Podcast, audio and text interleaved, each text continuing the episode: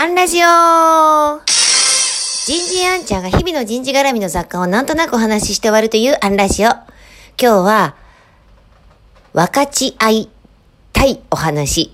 こんなテーマでお話ししてみようと思います。えー私たち社労士は結構横のつながりもありますし、えー社労士同士で学び合いもよくやってます。私も、えっと、この秋は、鹿児島県の社労士会で、えー情報提供もさせていただく予定ですし、私が所属する、えっと、大阪府社労士会の西支部での、えー講師役も、えー、仰せ使っています。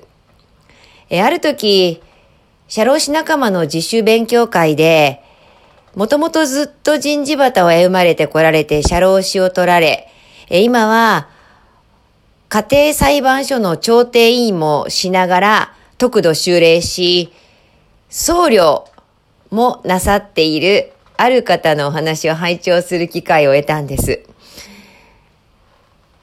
離婚調停の調停委員なんですけれども、えっと、その時点で204件の離婚調停を担当して思う離婚しない夫婦のコツなるものを教えていただきました。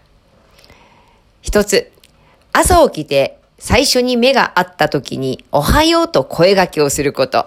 二つ、夫が妻の、まあ、逆もしかりですね。妻が夫の手料理を褒める。まあ、要は感謝する。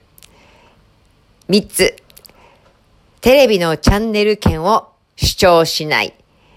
要は、譲り合う。これ、夫婦だけじゃなくて、組織での人間関係のコツですね。他にも、たくさんの言葉を教えていただきました。例えば、ごちそうはすぐ食え、文句は明日へ。まず思う、語る、やる。そしたら、できる。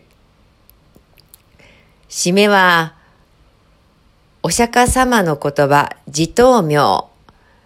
人の言葉を鵜呑みにせず、何が正しいのかを見定める自分を確立せよ、というお話でした。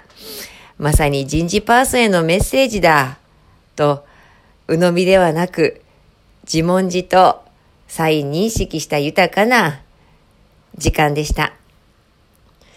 そうそう。お布施って、シェアとか分かち合いっていう根源だそうですよ。今日は分かち合いたいお話でした。今日はここまで。次回もお楽しみに。